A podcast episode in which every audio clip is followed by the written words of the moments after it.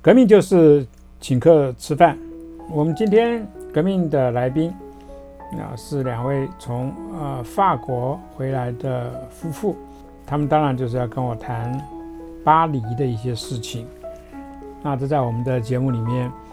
第一次革命的感觉会稍微淡一点，因为其实巴黎是挺这个布尔乔瓦那个有点那个奢侈浪费的感觉在里面， 所以好像跟革命啊啊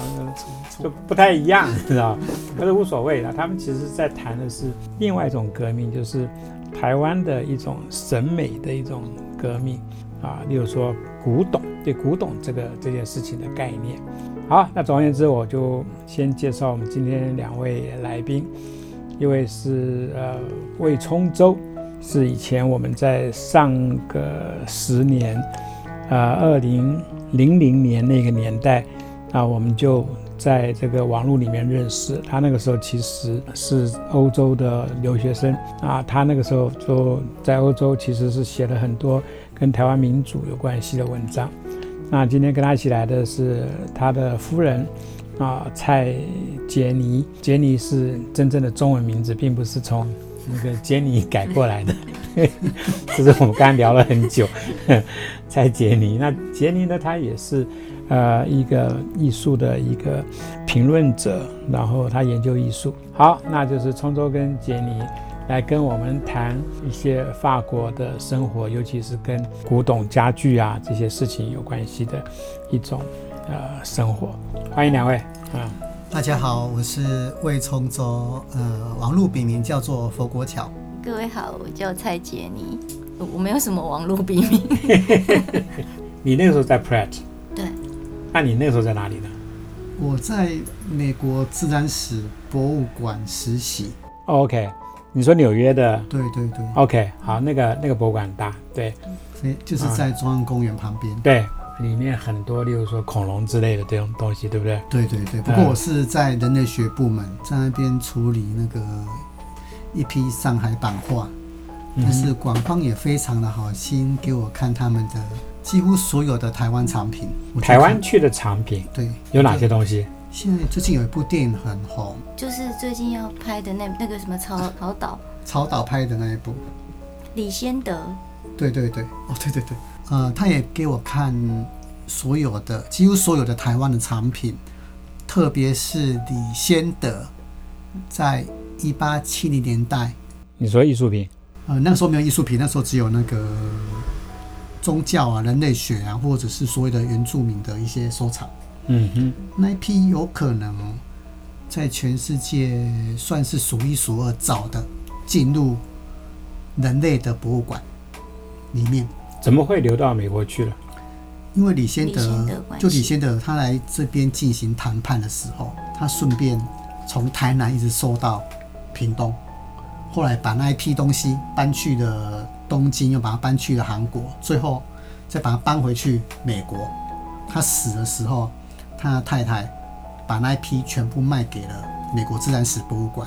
馆方后来还给我看他太太当年的信。哎，嗯，总而言之呢，就是一批非常珍贵的，可以证明台湾人在十九世纪如何生活的一个一批一批用具。嗯哼，有很多是宗教的啦，啊，比如比如说给我看那个鲨鱼剑啊，当地在用那个，哦，OK，然后他们就问我说这是什么东西， 完全没办法理 解，我就当场表演起来了。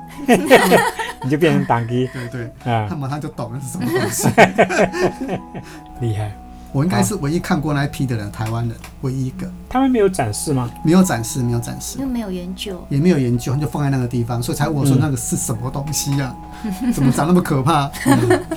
诶，那哪天要去做个交涉啊？嗯，是吧那当 那都那要都可回来以可以办特展啊，可以嗯要回台湾办特展。嗯哼，嗯哼，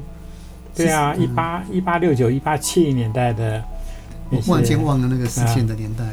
那些物件，哇，你就是就是那最近要拍的那呃已经要播出的那个片子，嗯，曹瑞元的新哦新，OK，戏，李先德其实是法国人，知道吗？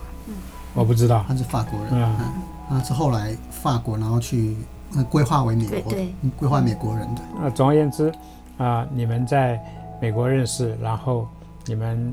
呃，最后呃结婚之后你们才双双去法国。对。可是，在法法国的时候，你们俩是进同一所大学，只是只是念的这个不同的，不同的科系，对对吧？研究的项目不太一样，嗯，一个是研究艺术史，我是做台湾美术的研究，嗯用不要用艺术社会学的角度去做台湾美术，嗯那你是我是研究台湾历史的，哼研嗯究年代是在一九三八到一九六五这段年代，我觉得是台湾整个岛承受很大的战争的压力，国家的领导统御跟人民的治理方法，我就有一个相当高的一致性。其中有些继承，有些不是继承，我去整理这些东西。你所谓其中有些继承不是继承是什么意思？有些是继承，嗯有些没有被继承，有些被转化。这种管理上或者领导上的操作啊，你是指什么什么物什么物件？呃，不是物件，是一种治理方法治理方法。治理人民呃，的比方如法，说那个日本人，我们都知道数字管理很厉害嘛，嗯那我们就觉得国民政府不会数字管理嘛，但是我就去证明说不是这样的，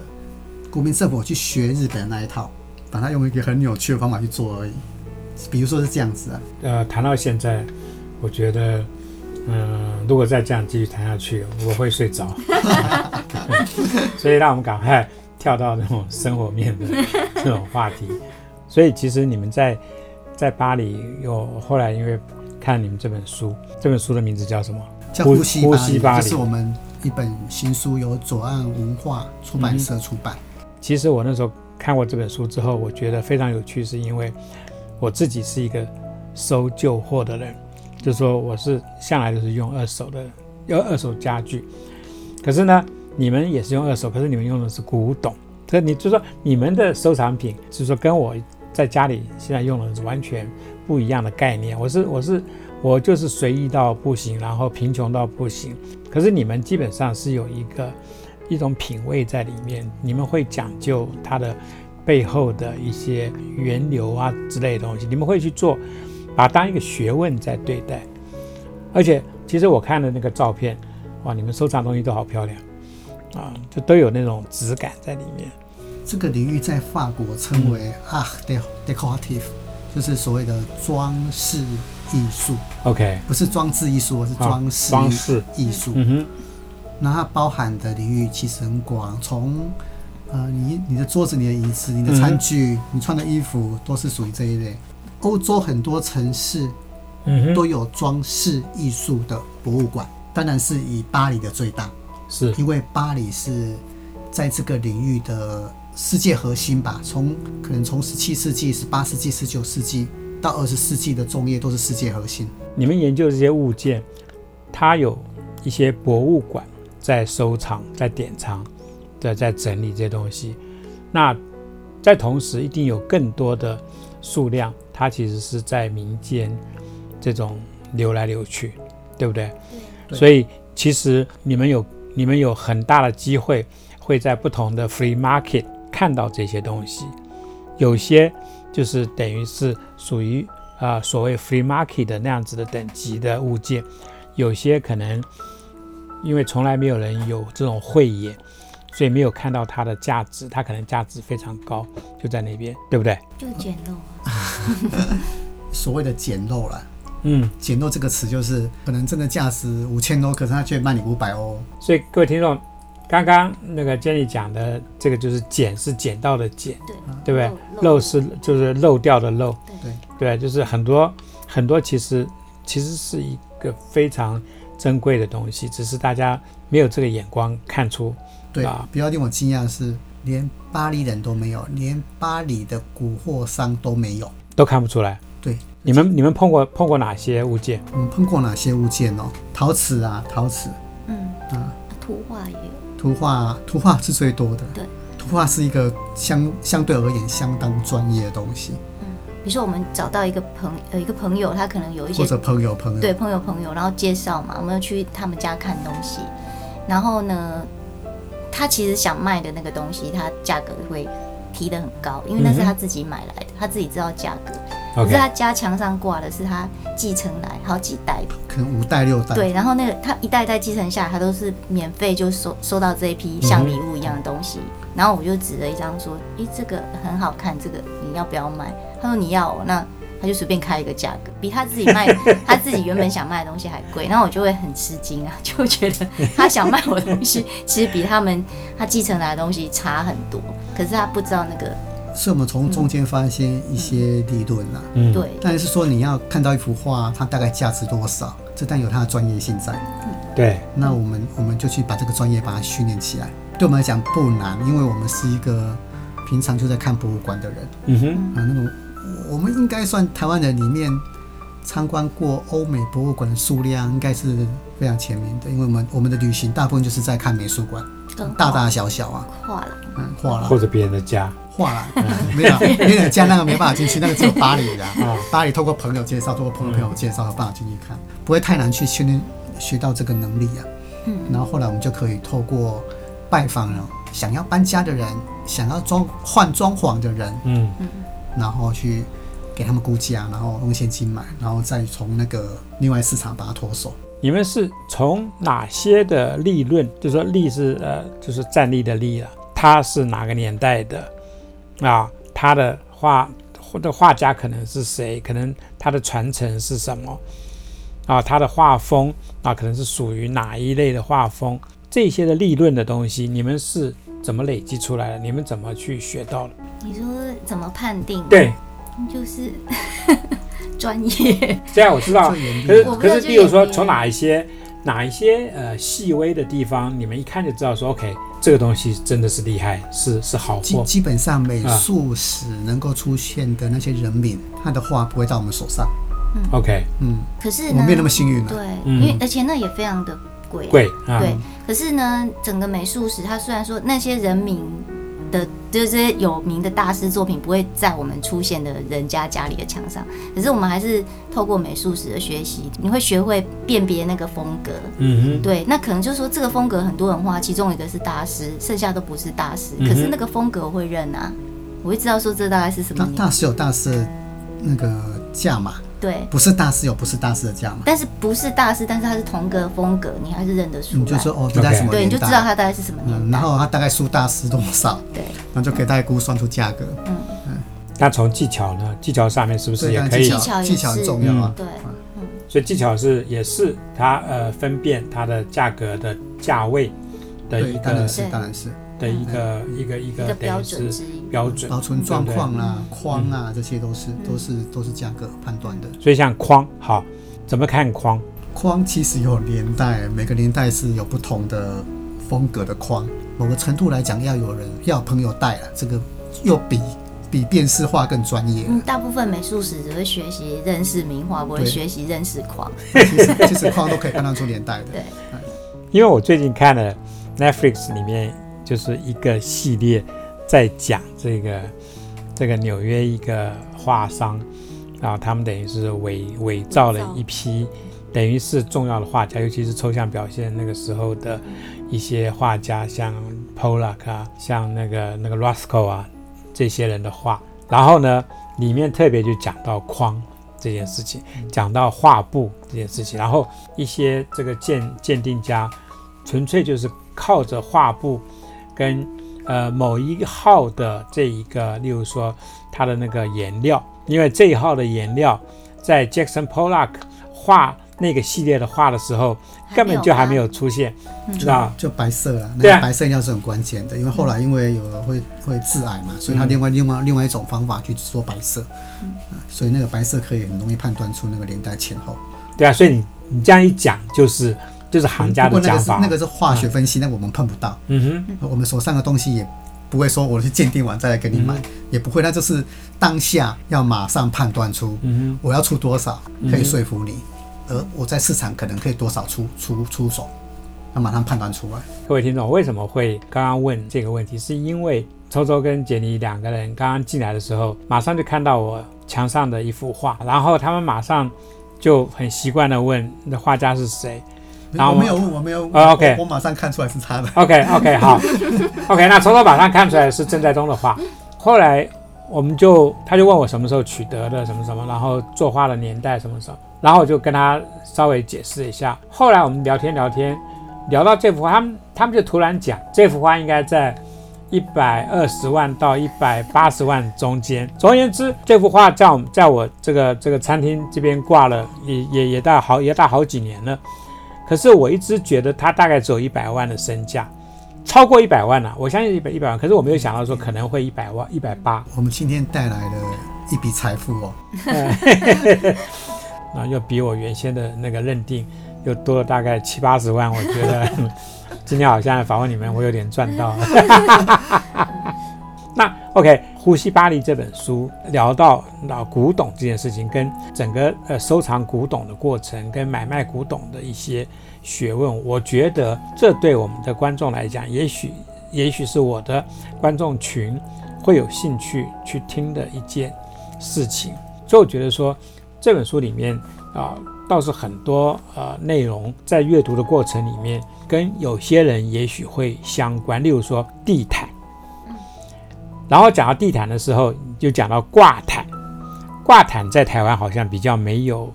不是那么的平常，对不对？挂毯，因为我在美国那么多年，呃，美国人他有用挂毯的习惯，欧洲当然更有用这个习惯。然后我就看到在讲买挂毯的时候，你们里面讲到几个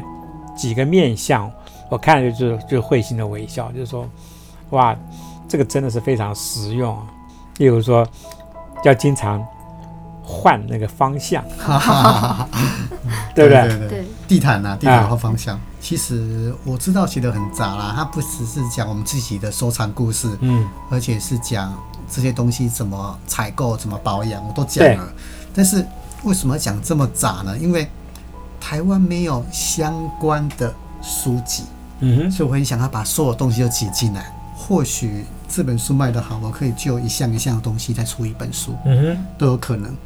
那你没讲为什么要要那个换方向？哼，地毯，嗯讲到地毯，对对对，换方向就是可能使用上吧，嗯，嗯，就是你不要让某一个部位一直在磨损。比如说你的地毯上面可能放沙发或嗯者哼是餐桌， OK 然后那个地方它就会被一直压压到会压到着，然后然后或者就是坏说掉它刚好是太阳照到的地方，你可能是换个方向，它就不会一直那个地方一直被晒。所以你这边晒个半年，然后在那边对再转过来 再再大家晒个半年大家都，意思是这样子，对不对？对对， 啊就是像我们去做日光浴一样，对对对对对对对 对，要晒得合理比较平均啊这个一点这个非常合那理。当然，如果你的地毯是几千块的，那你就不会那么 在乎；但如果你地毯是几十万的，你可能就会很在乎这个事情。而且你说，其实光是你们那个时候买地毯，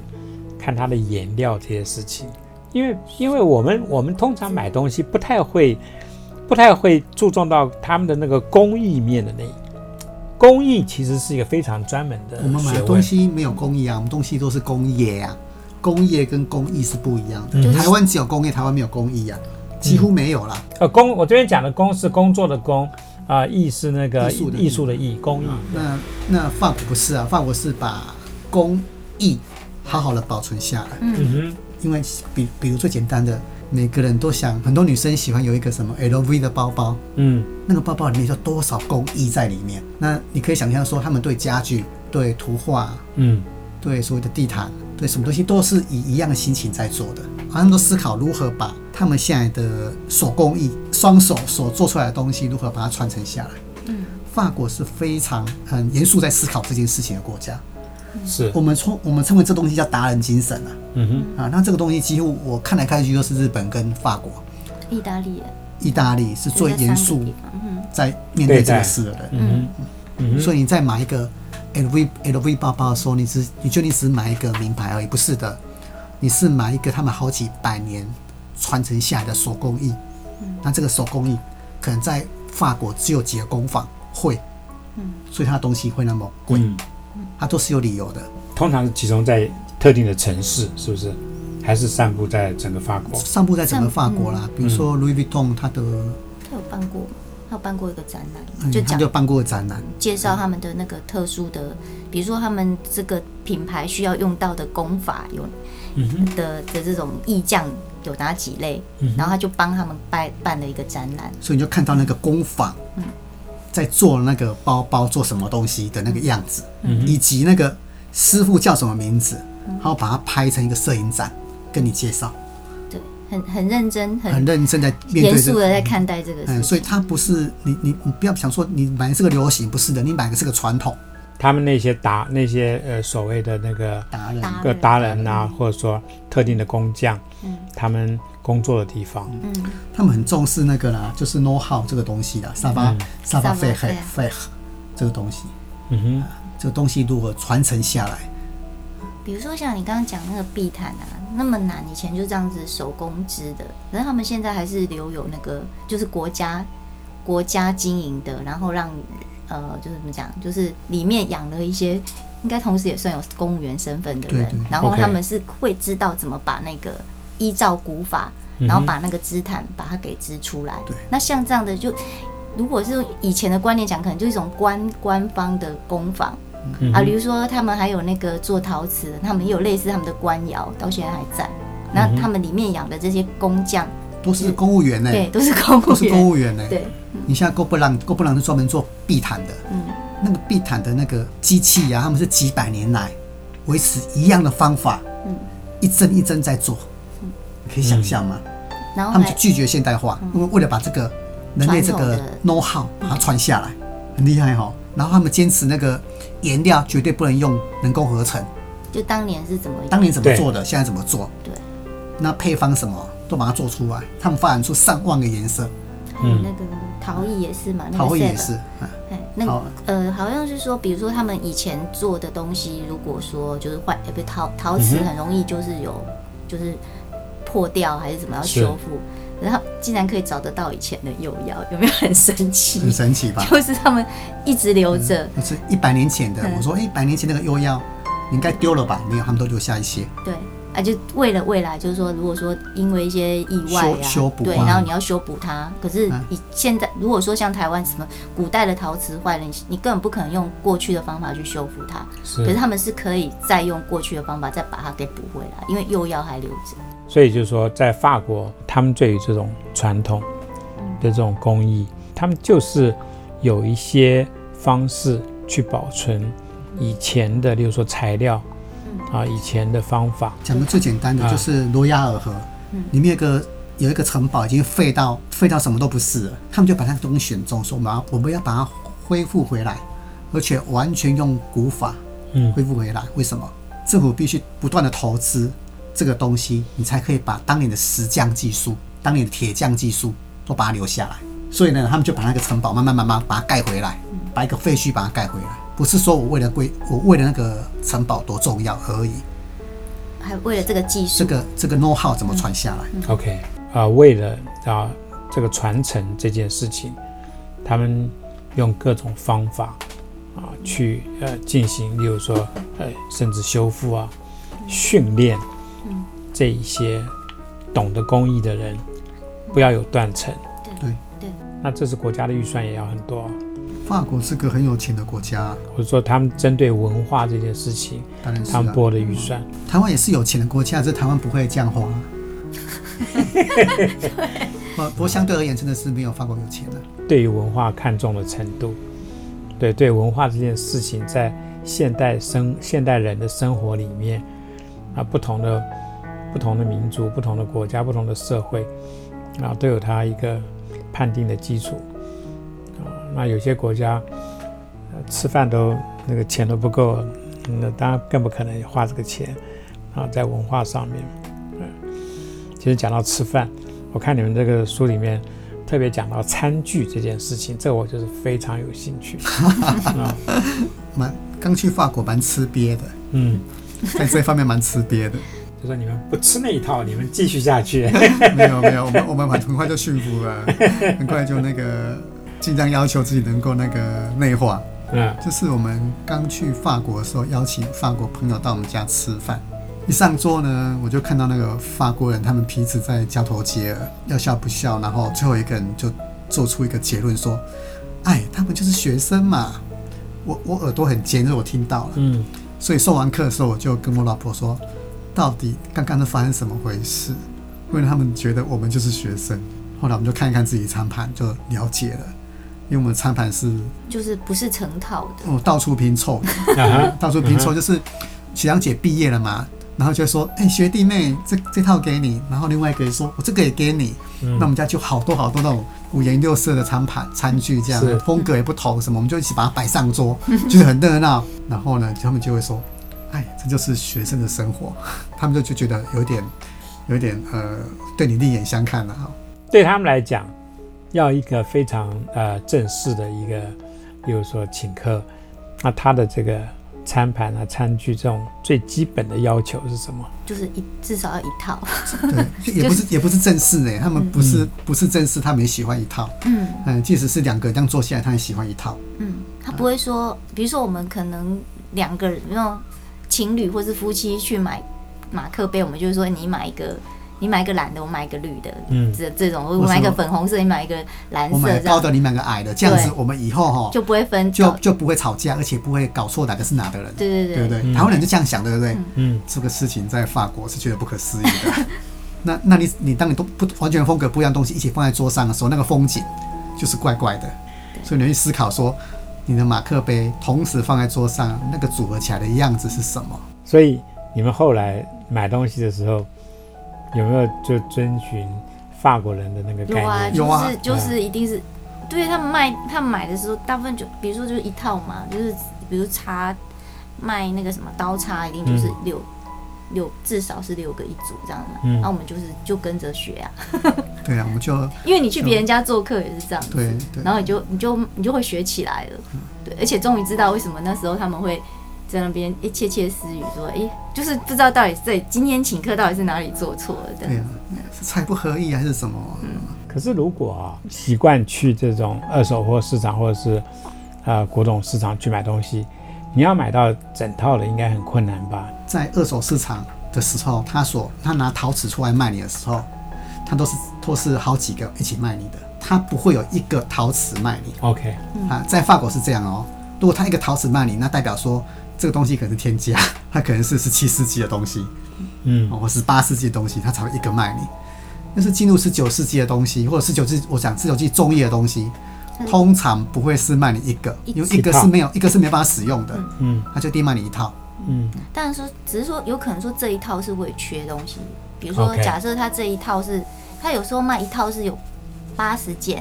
欸，哇，加起来嗯餐盘嗯呐、然后茶杯啊，然后什么就是茶组跟餐组一起放加蔬起来，菜的盘子对嗯跟放鱼的盘子怎么会长一样啊？但是长不一样啊。对，那他可能加起来总共有八十几件都有可嗯对能。啊，可是他可能原本做出来并不是八十几件，他可能全部应该加起来是一百件之类的，可是他可能有一些破了，所以他最后卖你的时候是八十几件这嗯样。哼，那你们买这些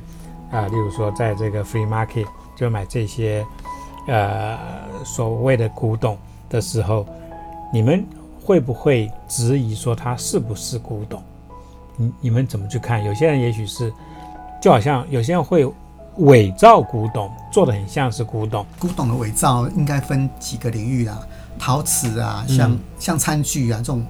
这嗯种餐具应该不太会有人去，嗯，其实陶瓷几乎也不会有伪造，是吗？啊，不嗯会不会，因为它要伪造的话会伪造到，比如说十八世纪的东西，那种十八东西，那就是另外一个市场，那不会出现在那个啊跳啊蚤市场，也不会出现在，嗯呃，它是特别的古董店才才有在交易的啦。所以就是说，古董比较没有，就是说特定的一些厂牌是非常珍贵的，或者说呃所谓官窑的东西。有有官窑都有有有有有那个东西一直一直是有，也一直有伪一直有伪造，没有错。嗯哼哎你这样讲的确是没错，可是他比较不容嗯易就出是 save 现在。和 save 和的东西就会有伪造，然后除了 save 以外的东西很少，很几少乎不会有伪造啦。比较没有那个伪造的动自机利对润利润，对对对，啊就是它如果说它价格非常非常的高，嗯你哼，可能就会，就比一如个说要一像千一千欧，哎像官窑的话， 2000的话能可能就会伪造嘿可是如果它没有那么贵啊那，个十欧、二十欧，它没有伪造的利基啊呀、所以基本上这个是在这个你们去呃逛这个二手市场或者是逛古董市场的时候，比较不会去思考的东西，看到就买，喜欢就买，比较不会去想到说这会不会是假货，因为就像你们刚刚讲，比较没有利基去做这个事情。每一个领域不一样啦，啊嗯比如说家那个木头家具就是比较多嗯伪造，其实它不是伪造，它只是仿旧的方法再制造。比如说二六零年代去做去做那个十九世纪初期的东西的风格的东西，嗯哼，像这种东西，你要叫它伪造吗？其实他也没有说，他卖你的时候也没有说我一定就是十九世纪的初期，他也没有这样讲，他可能可能只是那个老板认识不足，嗯误跟你讲说是十九世纪中中那个初叶，嗯哼，但是这个辨识也没有那么困难，嗯也没有那么困难，因为每一个年代有不同的工艺，制造木头怎么切，木头怎么组合，那个是每一个年代都有不同的方法。嗯所以哼，有时候你一摸一些关键的地方一摸，大概大概就知道说老板讲的是真的还是假的你说家具，家具啊，啊家具，啊所以要避开这些伪造，其实也那个学习成本并没有那么高，嗯因为我们所接触的不是那种一件几百万的东西。如果我们在买卖，我们在买买进来的东西是一件几百万的，那个可能就很容易被骗。对，因为他们要骗你的人是很高干的，你的对手是很强的。那如果你卖买卖东西是几万块的家具，那几乎不会碰到伪造的。哼，你们去买这些东西的时候，去 free market 或者是啊特定的这些店、古董店买东西的时候，你们要带些什么？你们自己的一些配备，愉快的心情。就是说，呃，你们怎么看得出这个物件啊哪里有瑕疵，或者说这个物件其实哪个地方是被换过的，不是原来的？那你们这个时候有没有有没有什么工具可以去去特别去判定它？放大镜要仔细去仔细去看它，放大镜是说买回来都好好欣赏，非常爱的时候会用放大镜看啦、但是会到店里面，我还没有拿一个放大镜到店里面，还没有没有没有这个经历啦。其实通常一个物件吸引我们最开一开始一定都是它的美感，觉得它是个好看的东西，然后它没有太大的瑕疵。外外表上，比如说它没有真的很严重，比如说脚断掉还是什么那种很严重，你就看起来它就是很好看。然后再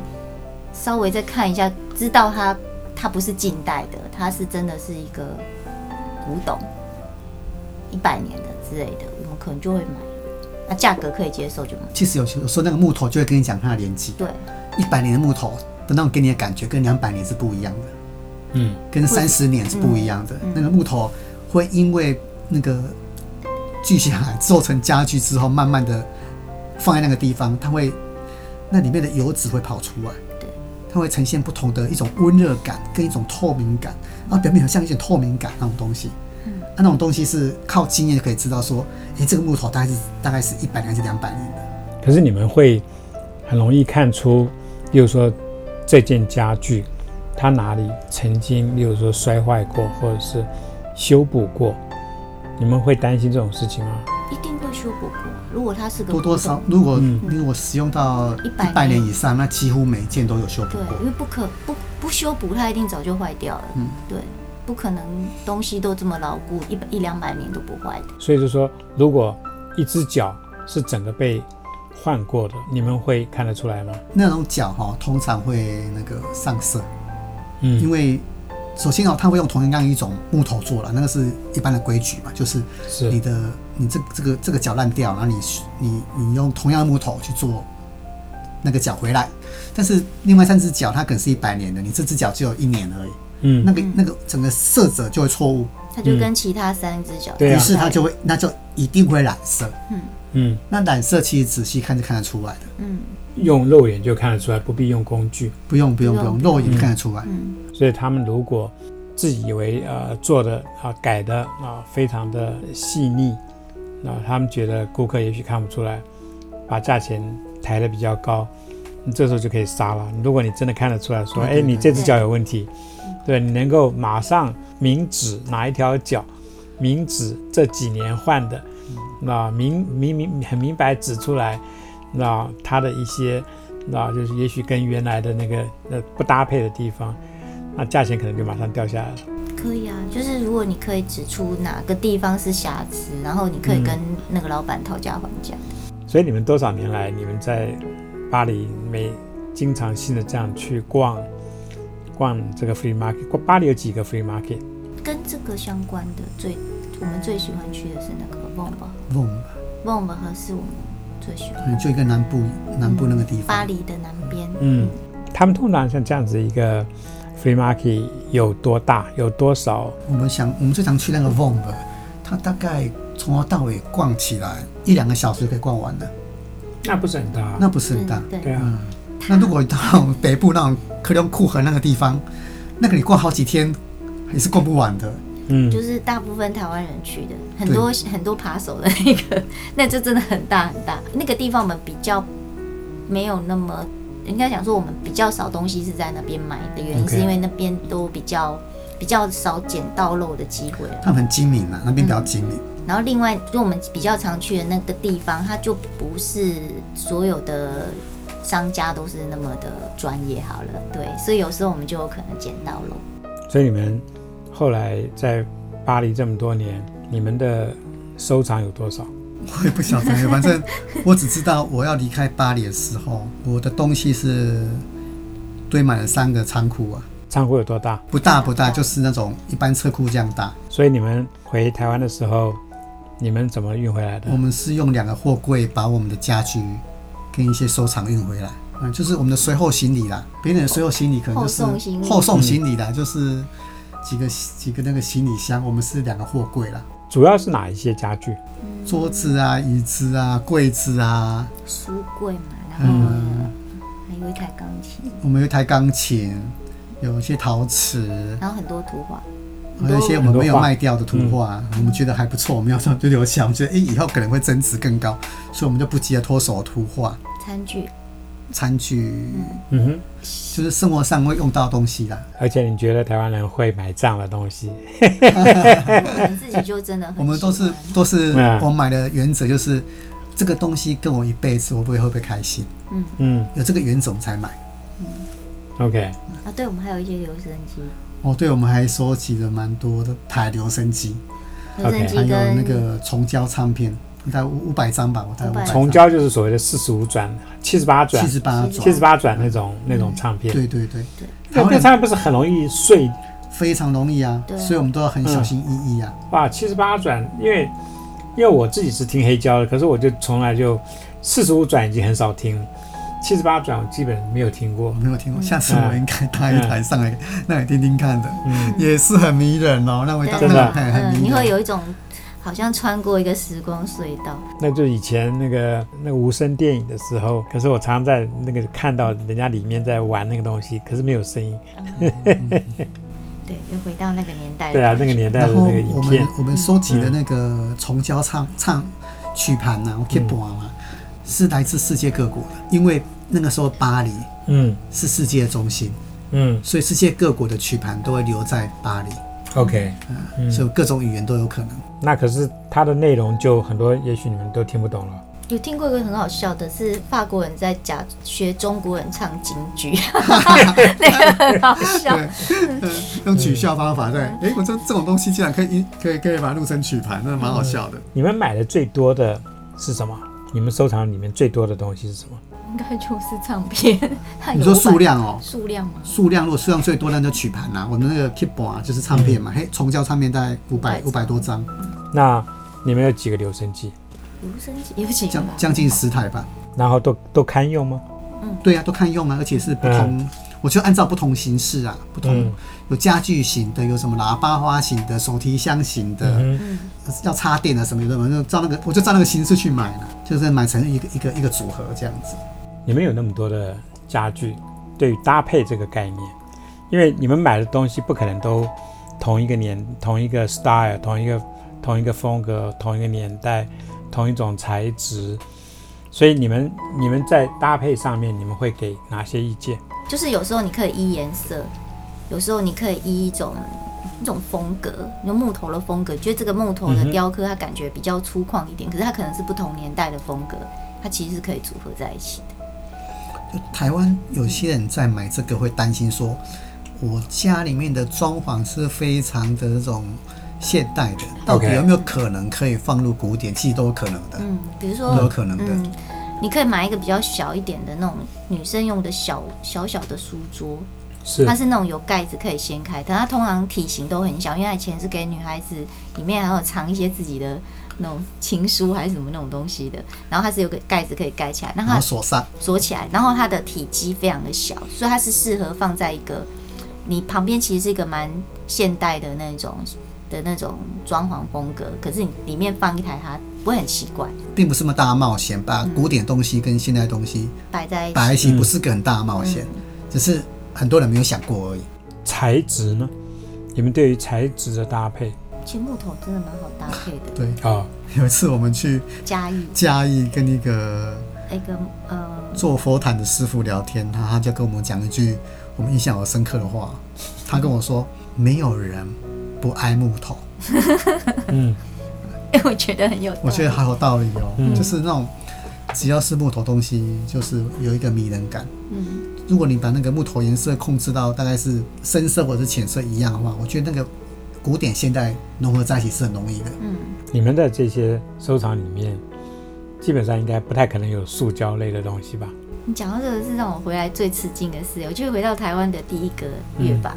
然后我们就觉得就很不习惯，视觉上各方面都不习惯，然后我们就说，诶那我们去 IKEA 好了，嗯，然后我们去 IKEA，想说至少是我们在法国会 IKEA 应该是欧洲品牌吧？ 对啊，对啊，嗯就我去到 IKEA IKEA 之后，它是我去过那个塑胶产品最多的 IKEA 了。就哎、这个东西，这种塑胶的东西在在法国的 IKEA 基本上是不会看到，可是在台湾好多哦、对。可是后来我渐渐法又国 IKEA 原来不等于台湾的 IKEA，对，可是嗯后来我发现台湾的 IKEA 真的已经是台湾的这种大型商场里面算是塑胶商品又算少的。 OK 对，因为你去其他什么其他的那种超市，嗯你其实你看到塑胶东西就是很多。对，塑胶是回来真的最 对，很奇怪，自己回来还会有 culture shock。